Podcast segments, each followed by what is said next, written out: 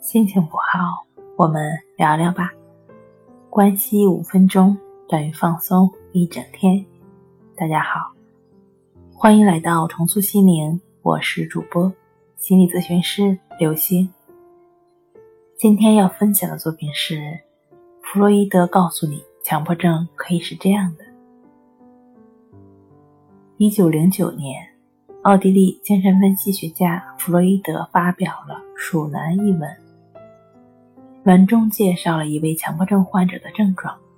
他有一种观念是老鼠会咬屁股，这是一种酷刑。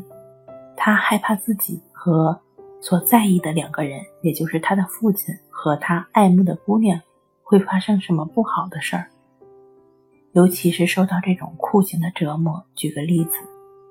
当他和姑娘分别的那一天，他用脚将路中的一块石头踢到了路边，只是因为想到几个小时后姑娘的车从那里经过时会碰到那块石头。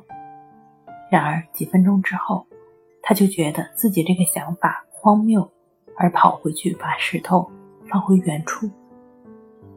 类似的强迫观念和行为常常会出现。其实。对于强迫症患者来说，任何强迫行为的出现都是合理的，因为症状表现都没有办法一一的概括，但造成这种强迫问题的根本的原因是一样的，都是由于不健康的思维模式所导致的，都是由于没有办法安在当下的生活所导致的。那强迫症患者如何？帮助自己摆脱强迫的苦海，为所当为的生活呢？